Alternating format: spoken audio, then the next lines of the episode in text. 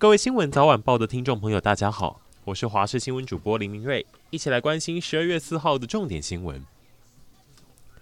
社会上又有袭警事件，高雄小港一位警察获报到民众的家帮忙调解事情，却被拿美工刀砍。事情是发生在今天半夜的三点多。报案住户他们是因为之前有让一位四十岁的男子借住，本来想说对方应该只住几天几个礼拜就会搬走，没有想到一口气住了三个月。双方在沟通这件事情上起争执，报警请警察来处理，反而让这名男子失控，看到警察来就拿刀攻击他，导致玻璃池大人手、脸、嘴唇都有撕裂伤。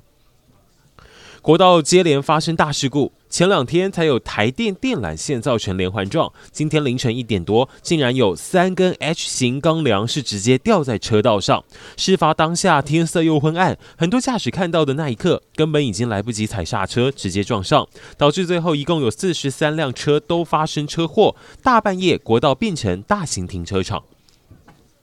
上个月三十号，又有中国的船亲们踏户我国海域，当时距离我们岸边甚至不到三里。夸张的是，海巡人员透过广播驱离对方，对方竟然回是因为风浪过大才靠近，就这样迟迟不走，最后还呛瞎说这是中国领土，不是台湾的领土。不过就在双方广播过程中，又冒出一个第三方声音，呛说谁跟你中国领土？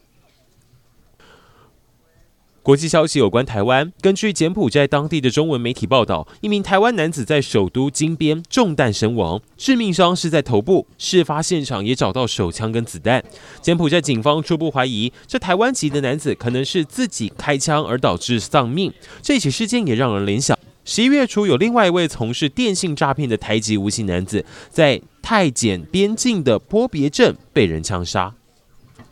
台北大巨蛋完成了历史首战，二零二三亚锦赛中华队四比零完封韩国。当中先发投手徐若曦，除了主投七局无失分，总计七十七颗球当中只有十二颗坏球，好坏球比例被说根本是打电动的表现。而韩国媒体也很关注，新闻报道中更是以怪物投手具国际竞争力来形容我们的徐若曦表现。